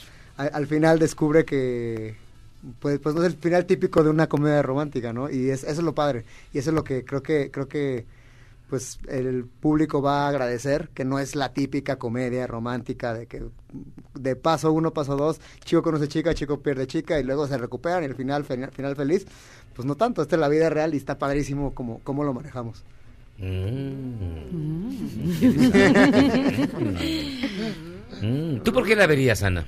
Yo porque la Suponte, vería? suponte que eres así un mortal como cualquiera de nosotros y alguien viene y te dice, oye, te recomiendo ver eh, Veinteañera, Divorciada y Fantástica. Yo creo que primero que nada por el título. O sea, ellos son la misma productora de Treintona, Soltera y Fantástica, y me encanta que agarren palabras que suelen ser peyorativas y las pongan en el título y digan, a ver, divorciada, no esta cosa de treintona que antes se usaba, no, todavía se sigue usando, creo, como una especie de insulto, así de es que ya está treintona. Es como, a ver, chavos, los 30 son los A nuevos ver, 20. muchachitos. A ver, a ver, a ver. O sea, No, los, los 50 son los nuevos. los 20. signos- Los 50 la edad es un 30. número, la actitud es lo que importa. Exacto. O sea, me, me pr- primero que nada me gusta eso. Y luego la verdad es que el tráiler me dio mucha risa. O sea, sí, Sí. me- sí dije como, ay, ok, sí la vería. Y la vi el martes por primera vez y me gustó mucho y sí sentí un poco de escalofríos al final. Creo que lo que más me gusta es la relación que hacen las dos mujeres protagonistas. Sí. O sea, muchas cosas me gustaron, pero en particular dije como, ay, qué bonito ver una relación tan sana con sus conflictos y todo, como somos seres humanos, pero tan sana, bonita y enriquecedora entre dos mujeres en pantalla. Hay música noventera, por si no... Ah, Pero ver, todavía lo siento muy escépticos ver, aquí ver, en esta mesa. nos nos han vendido muchas películas aquí, así que ya no sé si creerles o no. El soundtrack. Soundtrack, ¿Quién- tenemos grandes éxitos. ¿Quiénes están? A ver, por ejemplo. Tenemos OV7, tenemos Cabá, tenemos... Ya, te, ya me perdiste. Ya, no, tenemos, tenemos Mis ojos lloran por ti. Pero mira, mira, Tamara está muy Quisiera volver a amarte, volver a quererte, volver a tenerte cerca de mí. Ajá, sí, sí. por- A mí ya me ganaste. Ven, ven. Báilele, báilele. A mí Va, ya me dos de cuatro, va bien. Y también bastantes artistas nuevos, o sea que tiene mucha nostalgia para los que fuimos veinteañeros alguna Ya, ya vez. están poniendo la rola. Mira, Ahí está. justo, justo. Big Boy. Esa es Exactamente. un clásico. Y la verdad está padrísimo porque sí, sí la música como que a los que no somos tan veinteañeros nos lleva a esos momentos cuando y to- o sea, tocamos fondo, cuando, cuando nuestra cuenta estaba en ceros, cuando no sabemos si casarnos si o no, cuando no sabemos si qué vamos a hacer de nuestra carrera, todo ese rollo, o sea que toca muchas cosas que creo que le va a gustar a todo el público. ¿Eso te pasa a los 20? No, sí. A nosotros nos pasó Así ayer. Sí, exacto. Eso, me- Eso me pasa a los hace 10 20, tocas fondo y... Y a los 30 O sea, también, 40, uno de tus 50. primeros fondos, pues, exacto. Ah, bueno. Ah, muy bien. Ah, sí, verdad. Vamos el Pues- primero ni el último. Ana González Bello, muchísimas gracias por estar con nosotros. A ver otra vez, ¿cómo? Y yo, dígame. Ah. dígame, ¿qué? Y Noé Santillán, el director de Veinteañera Divorciada y Fantástica, que estrena el día de mañana. Vayan a verla. Vale la pena, ellos lo dicen, y si ellos lo dicen, seguramente es cierto. Entonces, les recomendamos mucho que asistan al cine, y no por otra cosa, como siempre les digo, eh, no porque sea una película mexicana necesariamente, sino porque dejen de bailar. Eh, sino porque vale la pena que se abran a nuevas este, perspectivas distintas al cine hollywoodense. Muchísimas gracias por estar con ¿Qué es nosotros. el general el que está sonando? Es Big Es la de canción quisiera ver que a voy a A ver, un segundo más.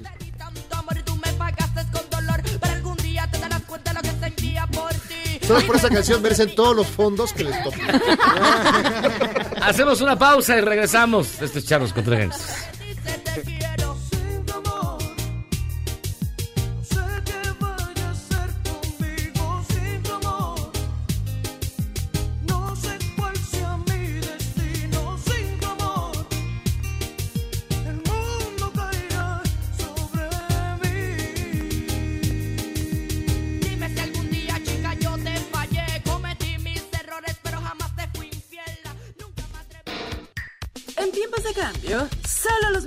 seguimos a flote. Luego del corte, te contamos el secreto de los seis años de Charros contra Gangsters. ¡Regresamos! Decenas de eventos en todo el mundo fueron afectados por el COVID-19, pero el Festival Pal Norte sigue. Los organizadores del evento en Monterrey dijeron que se comprometen a tener suficiente gel, jabón y toallas para los asistentes al evento. Y ya con eso, ¿cómo la ve?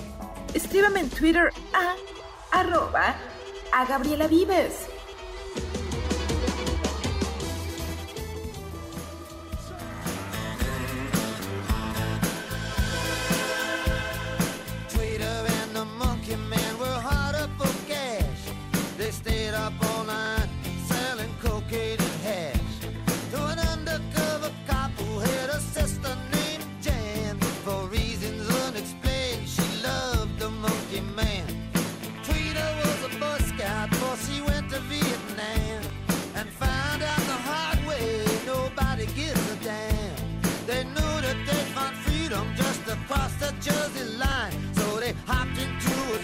De vuelta, Charlos contra Gangsters, con la música de Jairo Calixto Albarrán, que ahora sí me sorprendió que tuviera tan buen gusto. No, bueno, los Traveling Wilburys, a quien no le gustan. Bueno, a quien le gusta Big Boy, seguramente le gustan los Traveling Wilburys. Sí, Pero Sí saben quiénes son los Traveling es Wilburys, una ¿no? gran banda y es bonita la. ¿Cómo se llama la canción? Se llama. Twitter and the Monkey Man. Twitter and the Monkey Man. ¿Qué es lo que ocurre regularmente en el Twitter? Del Traveling Wilburys Volumen 1, donde estaban George Harrison, Bob Dylan, Roy Orbison, Tom Petty y Jeff Lynne. Jeff Lynne. Gran, gran, gran disco, Sí, es excepcional. No es lo que estaban bailando hace rato. Pero bueno, fíjense que nos acompañan. De verdad es un gusto que estén con nosotros y lo digo completamente en serio. Juan Miguel Zunzunegui, bienvenido. Hola, ¿qué tal? Buenas noches. Nuestro buen amigo Leopoldo Mendivi López, bienvenido. Muchas gracias por invitarnos.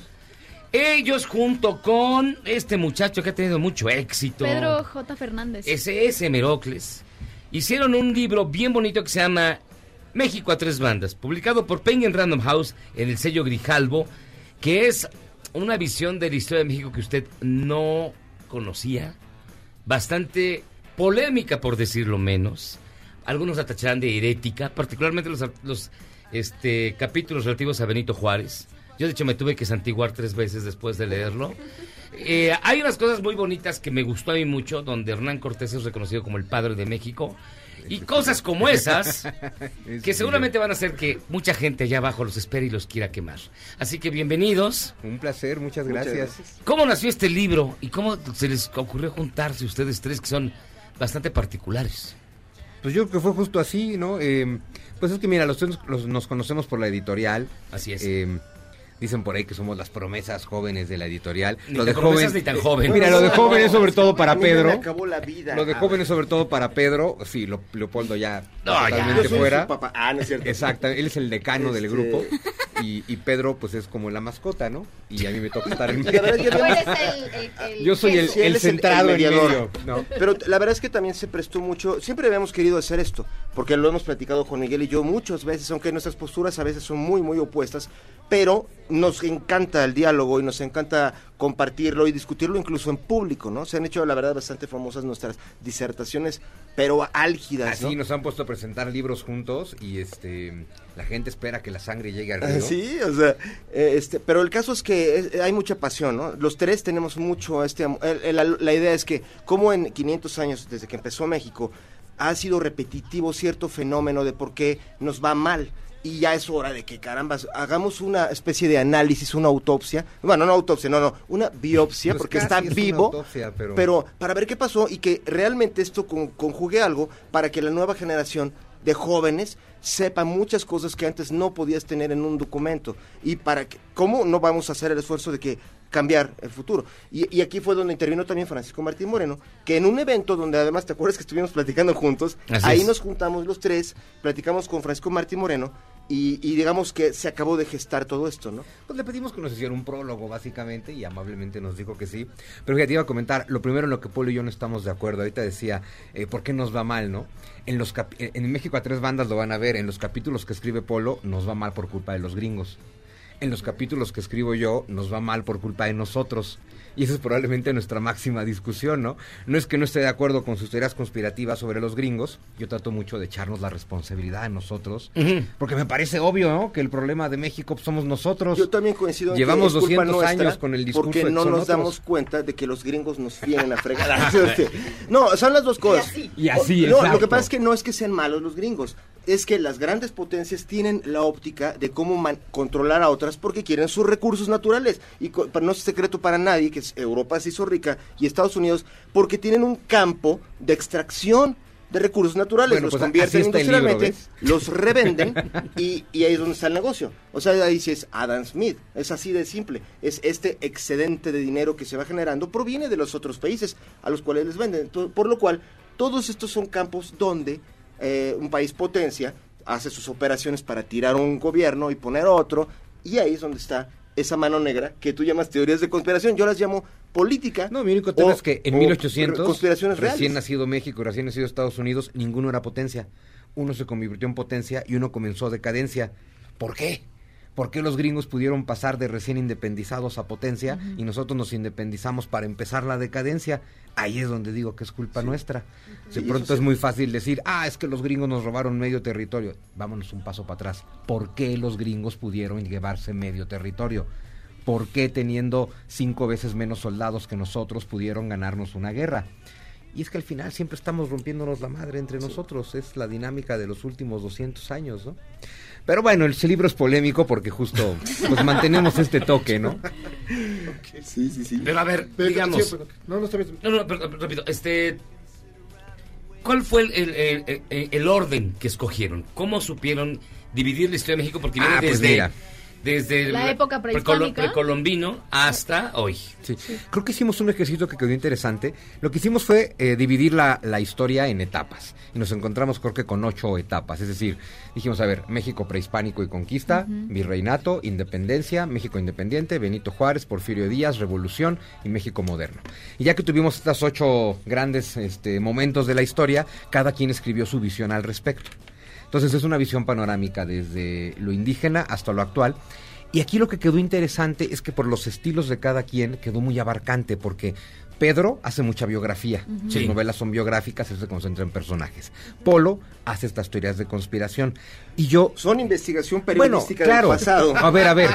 Yo te No, no, y así las es. conspiraciones. Las que llamas conspiraciones yo te he puesto dinero. A ver, pero es que 500 el problema es... cada Pero déjame terminar, Polo, no déjame terminar. cierta. Yo no estoy diciendo que no existan, solo digo que tú hablas de conspiraciones. Es que la teoría de conspiración es un concepto que, uh, bueno, ayuda a vender más, pero es un concepto que lo que hace es que te vayas con la, la historia oficial. Pero espérame, déjame terminar con la pregunta del orden. O sea- Eh, yo no digo que no haya conspiraciones, justo Polo las muestra.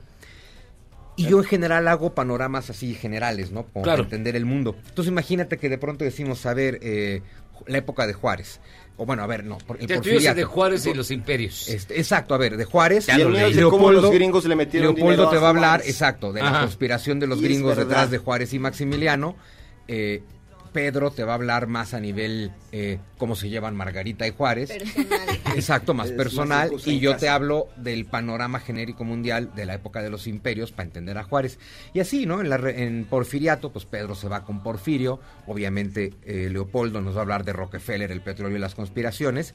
Y yo hablo del panorama eh, genérico de las guerras mundiales. Y así. Es decir, lo- cada lo que etapa sí- queda bien cubierta por los tres. Lo, lo que sí creo que les podemos garantizar a todo el público es que sí en este libro no van a encontrar, van a encontrar cosas que no están en, en los libros que estuvieron chupando toda la todas sus vidas en la primaria, secundaria, prepa. Aquí es algo que ya realmente nos llevó a cada quien décadas, es información realmente neta, que sí, pues se acerca más a la verdad como realmente es probable que haya sucedido. Y no los cuentos manipuladísimos que nos han dado. Y que, en mi opinión, y sí lo compartimos, la versión manipulada de la historia que nos han dado y la que nos hace tener nuestra imagen de nosotros mismos, esa es la que nos hace ser unos perdedores. Porque no sabemos cómo fue lo que nos pasó mal, ya sea por nuestra culpa, por nuestros errores estúpidos, o bien porque no hemos visto cómo en el pasado e incluso ahorita otros países nos meten la mano como se les da su gana. Un ejemplo es lo que pasó nada menos que ayer, la caída del precio del petróleo. Otra vez es algo que decimos, oh, qué tremendo, nadie se lo hubiera imaginado. ¿Cómo que no? ¿Desde cuándo estaba esta, esta guerra de precios entre Rusia y, y Arabia. Ya se sabía. Lo que pasa es que nosotros, eh, y esto pasó en el, en el 81 y se vino abajo el país. Luego pasó en 2015 y la reforma energética se había, fue al hoyo. Es porque no sabemos administrar la información. El día que lo hagamos, cambia nuestro futuro. De eso se trata este ¿Qué tal? eh? Ahora, si quieres preguntar algo, Jairo Cali. No sé, ya se me olvidó. Que no quedó claro. No, hay otro tema en que hayan también tenido estas polémicas así. eh, algo que eh, podemos compartirle al público para que se maten entre ustedes ahorita y que la gente se entretenga. Él Pues- es gángster y yo soy un charro. No, yo creo que es justo al revés, pero bueno, eh, pues es que, por ejemplo, a ver, desde el principio, eh, el primer capítulo le tocó a Polo, porque en la parte prehispánica él decidió hablar del mundo prehispánico y de, de- de cómo los aztecas fueron un poco la síntesis de todo lo anterior. Y Eh, como los gringos los chicos. sí. Exacto. Sí, ¿no? evidentemente. Y, y cómo los templarios, del tiempo y cómo los que templarios tienen. estuvieron detrás. No. Eh, y justo yo empiezo con el capítulo de Hernán Cortés, padre de la patria, ¿no? Eh, Ya se me gustó mucho, ¿eh? Déjame decírtelo. Está bueno, bastante es que interesante. además, este, bueno, aparte yo en ese estaba súper metido porque en, en agosto sale mi libro sobre Hernán Cortés, entonces bueno, estará justo el tema en el que estaba. Pero bueno, que el planteamiento es, eh, dejemos de ver esta visión que justo, que tanto nos enseña la historia oficial, de aquí todo era perfecto, maravilloso, los aztecas eran unos genios cósmicos hasta que llegaron los desgraciados españoles y desde entonces todo es culpa de ellos. Y nos educan, uno, para vivir en conflicto, para vivir viendo eh, conflicto donde podríamos ver un encuentro. Que hay violencia, sí, en, todas las, en todos los encuentros culturales de la humanidad los ha habido y de todos esos surge algo hermoso. Y nosotros no podemos ver lo hermoso que ha surgido del encuentro de españoles con, con indígenas mesoamericanos porque estamos muy encabronados. Y estamos muy encabronados por algo que ni siquiera nos pasó a nosotros. Porque además, digo, a ver, a nosotros me cae que no nos conquistaron, ¿no? Y un discurso que, como el indígena de hoy vive mal, pretendemos que eso es culpa de Cortés, en lugar de entender que eso es culpa del Estado mexicano moderno que no sabe qué hacer con los indios, ¿no? Ahí sí, la verdad es otro tema en que hemos tenido la polémica, en cuanto si no nos conquistaron los españoles. Pero bueno, eso sería un programa entero. El punto es que coincidimos en cómo, por qué los, eh, nos han creado la educación, y eso sí es un una conspiración, no teoría, pero por qué nos han creado esta idea de que hay que avergonzarnos tanto de la cuestión española como de la parte prehispánica, que ni debería llamarse prehispánica. No, ni siquiera. O sea, era Pero le mentamos en la madre al español en español y decimos Sí. en español que no tenemos nada que ver con el pinche español y no nos damos cuenta que eso está colapsando el universo, ¿no? Digo en español que no tengo nada que ver con el español y luego voy a misa del dios de los españoles. Claro, y- ¿Por qué y- es más cómoda esa versión de la historia universal? ¿Por qué creen que Mira, lo- es- lo que- eh, la teoría que hemos platicado mucho, para- en el caso de los españoles está muy claro cómo eh, cuando empezó ya de que aquí estaban las colonias, la colonia española, eh, los ingleses empezaron una, una guerra de propaganda contra España Ah, sí. para que se quedara como que los españoles son unos idiotas salvajes prehistóricos.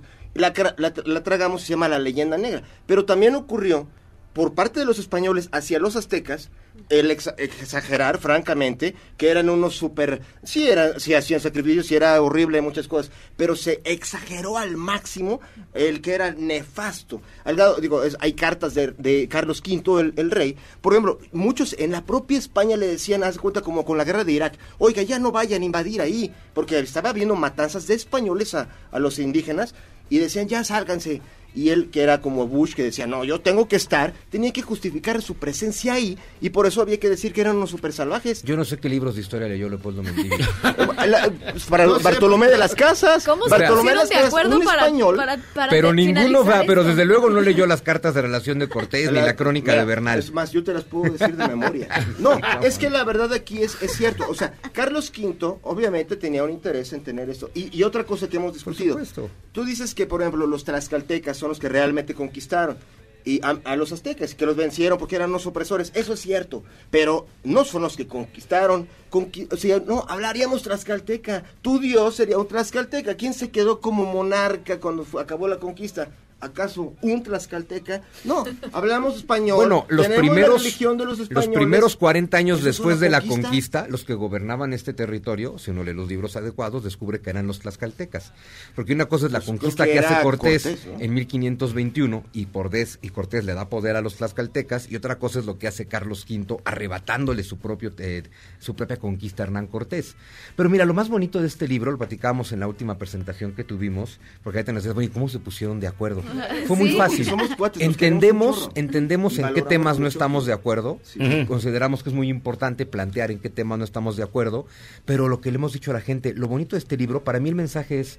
Polo y yo no estamos de acuerdo en muchas cosas, con Pedro no estamos de acuerdo en muchas cosas y somos amigos, nos queremos, nos respetamos y podemos escribir un libro juntos porque yo no asumo que yo tengo la razón o que Polo la tiene, cada quien asume que tiene su visión y cada quien respeta la visión del otro.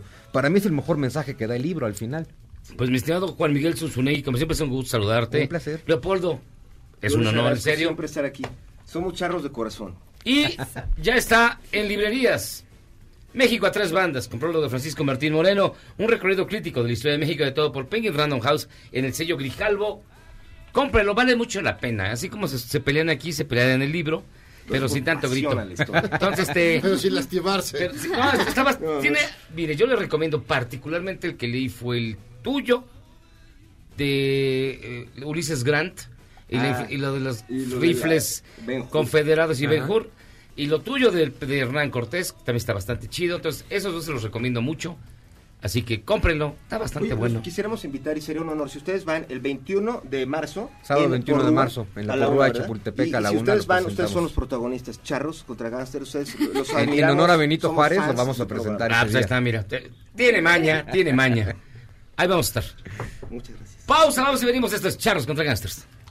Más rápido que un gato con el arenero sucio. Pero limpias esto en cuanto vuelvas. O que un morenista para hacerla de jamón. Él va a salir del hospital mañana. Estaremos de vuelta Anda. en el mejor programa de la radio. Bueno, es suficiente. Vámonos. ¡Aguanten! El jefe de comunicación de la presidencia de Brasil, que asistió a reuniones con Donald Trump esta semana, dio positivo al coronavirus. El funcionario, que viajó con Jair Bolsonaro, aparece muy sonriente en una fotografía junto al presidente estadounidense.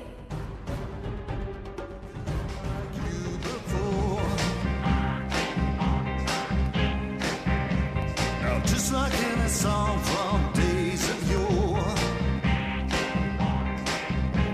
Estamos de vuelta, Charros contra Gangsters. Jairo Calixto, pone la música. Pues está algo movidito. No es Boy Boy, pero es Edwin Collins. A ver, like. La que mueva el Buena bote. Es una bonita rola para mover el bote. Oiga, fíjense que Alma nos dice, mi Jackie, hoy es mi cumple, mándame un saludo, por favor. Alma, te deseo un Feliz gran, gran cumpleaños, Alma. cumpleaños. Feliz cumpleaños de parte de todos, de Tamara, ¡Feliz cumpleaños! de, de, ¿cómo te llamas? Gabriela Sass, cumpleaños! de Jairo Calixto Eh, abrazos, besos y abrazos. Bueno, besos no, abrazos tampoco.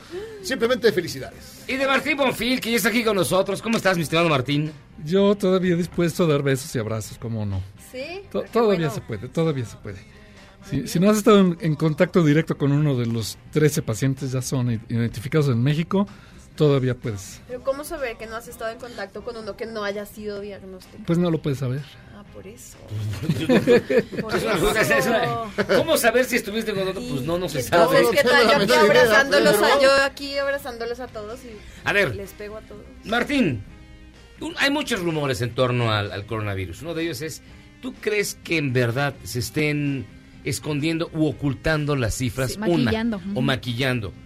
Dos, este, es cierto que deberían ya empezar a cerrarse los espectáculos masivos, ya desde ahorita. Y, ¿Y tres, tres? debemos de estarnos guardando.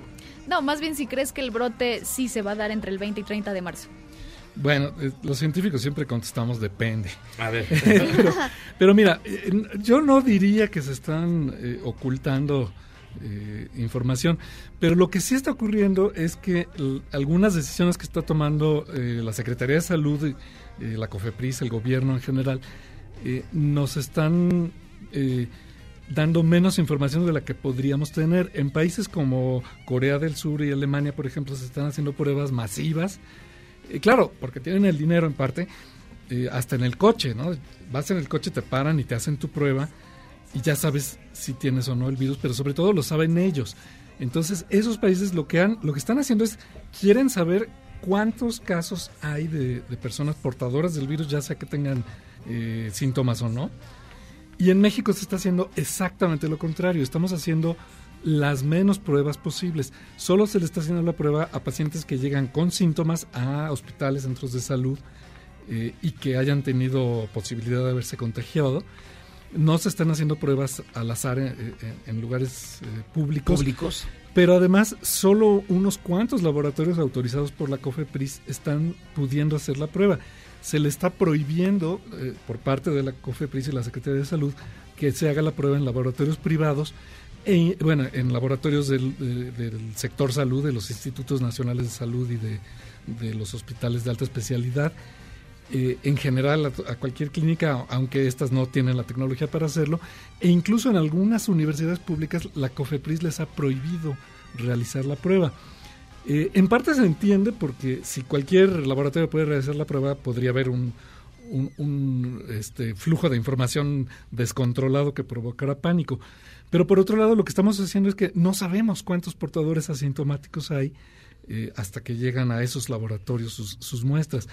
Entonces, esa es una mala decisión, porque no sabemos realmente cuántos hay.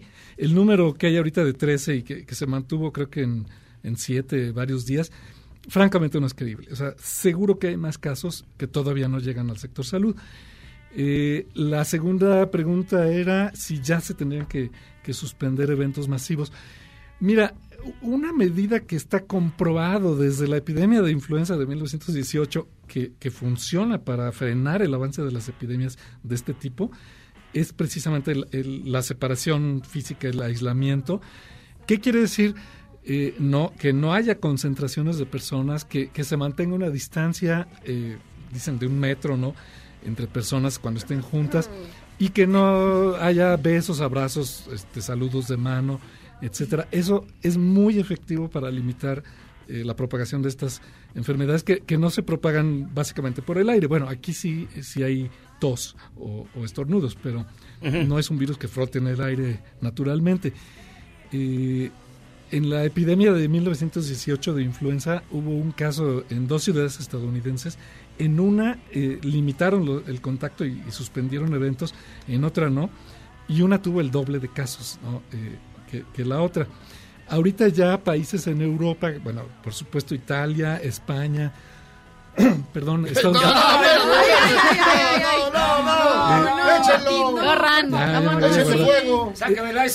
Estados Unidos están, están ahorita ya tomando medidas que pueden parecer exageradas y por supuesto China las tomó a rajatabla, eh, Corea del Sur. eh, puede que estén exagerando, pero eso les va a ayudar a que la epidemia no se disemine tan rápido y haya menos casos de los que podría haber y por supuesto menos muertes. Eh, en México ya se debería estar haciendo eso, ya debería haber filtros en los aeropuertos, ya se debería estar comenzando a, reducir este o suspender eventos masivos. Mañana empieza un festival musical muy muy popular.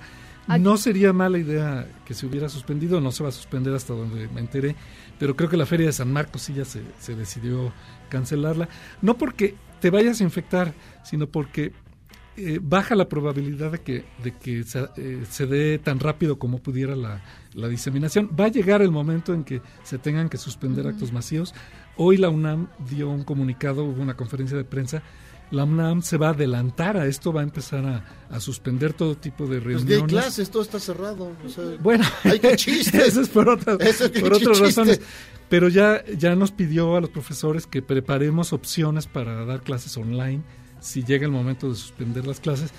Y, y porque la UNAM quiere ser ejemplo para el país y para otras universidades y para las autoridades Pero, de pero, salud. por ejemplo, ahí los que ya tienen ya meses sin clases, ¿podrían reactivar las clases a través de, a pesar de ya llevar ya un buen rato, reactivar las clases, recuperar eso, todo ese tiempo perdido? Ah, ¿o no, de eso no sé. No, No, no, no, no bueno, sé. pues, no, sé. maestro, pues, a ver. Los que son, los que están, las, las dependencias que están en paro, no lo sé.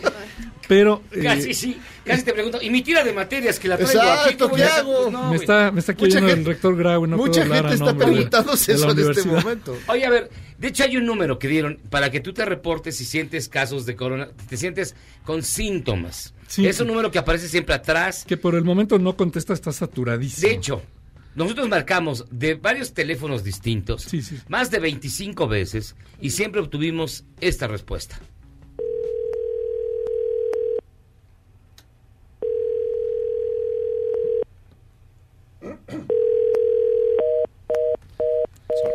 Pues es bien lo mismo que dice la gente de aquí cuando hablan para pedir, para pedir algo Y que te se regala. Pero eh, aquí regalamos boletos, ahí se supone que es el gobierno, o sea, tendría que estar un super conmutador, un no sé. Es que Vamos. mira, si la gente va, va al Costco y se atasca como imagínate la- el nivel de paranoia. Bueno, ahorita yo- ya vamos a ya vamos a colgar aquí al maestro por andar tosiendo. Yo les quiero decir, eh, eh, bueno, eh, es que este, este número se, se, puso en acción eh, un poco tarde, debería haberse puesto antes, y obviamente no tiene el- la capacidad, lo van a tener que crecer para que sea como el, el eh, 5, 6, 8, 8, 9, 22, o alguno de esos. 8722. 8722, o este, ¿cómo se llama el otro? Tel, tel- bueno, eh, o sea, ese es un problema de, de- de técnico, infraestructura. ¿no? De infraestructura, que tienen que, que aumentarle la capacidad rápidamente. Eh, pero sí el gobierno se ha tardado demasiado y hemos perdido ventaja que pudiéramos haber tenido. eh, y en eso sí hay un poquito de, de falta de experiencia o, o de irresponsabilidad, que no deberíamos, porque aquí tuvimos la epidemia de 2009. Pero la manejó Calderón súper bien. Ahí sí, No, mire, creo que súper bien, si mandó todo- todo el mundo salimos. estaba encerrado. Espérame, vamos a hacer una pausa bien innecesario. rápido. Vamos a hacer una pausa bien rápido para demostrarles que Calderón lo hizo bien. Pausa, vamos Sí, y venimos. claro, por supuesto. Errar es humano y perdonar divino. ¿A poco no se siente chido negar que fuiste uno de los 30 millones? Si aguantas este corte largo pero ancho, descubrirás por qué es tan chido. Y en la nota rara del día, el gesto más generoso, amable y solidario ha sido el de la empresa Pornhub, que regalará miles de cuentas premium para todos los italianos que se encuentran en cuarentena y no deban salir de casa. El porno los salvará.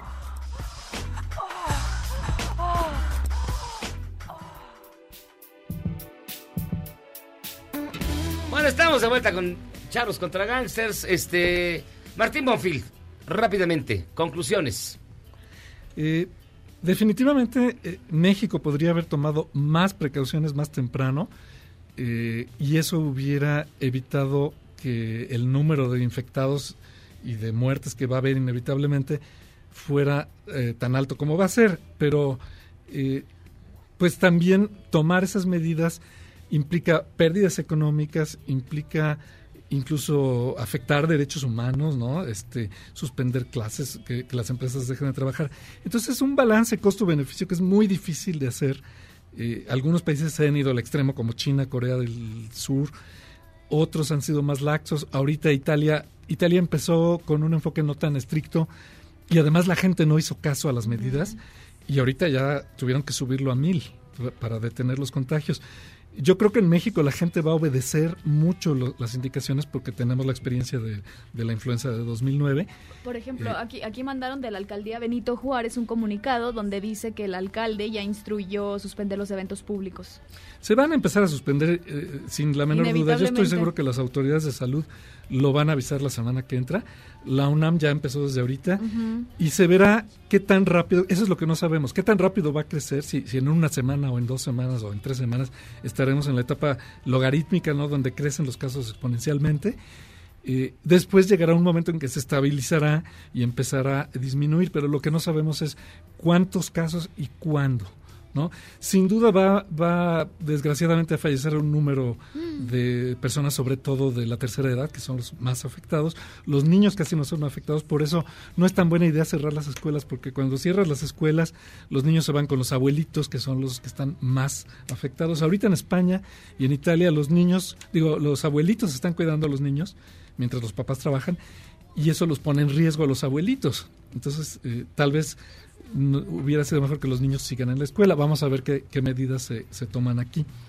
pero eh, habrá que proteger especialmente a la, prote- a la población de la tercera edad. Define tercera edad. Pues eh, 60, Ah, bueno. 65. Ah, bueno, ah, Todo- todavía- todavía, digamos que usa el, el valor del INAPAM. Ah, no, todavía no, todavía no tengo. Todavía no. Ah, pues Martín, muchísimas gracias por estar con nosotros, de verdad. Vamos a tener que seguir estar pendientes y bueno, adoptemos de una vez las medidas. Todavía eh, salúdense de vez el fin de semana, pero yo creo que el La lunes ya- próxima semana ya ya vale no la pena empezar a practicar el saludo con el pie. Sí, ya. No el de codo, nada más. Y lavarse las manos. La- la- lo más efectivo es el agua y jabón, más que el gel, más que el alcohol. Lavarse con agua y jabón muchas veces al día, este, hasta que te salga el examen de, de que te hiciste el acordeón ahí en la palma de la mano.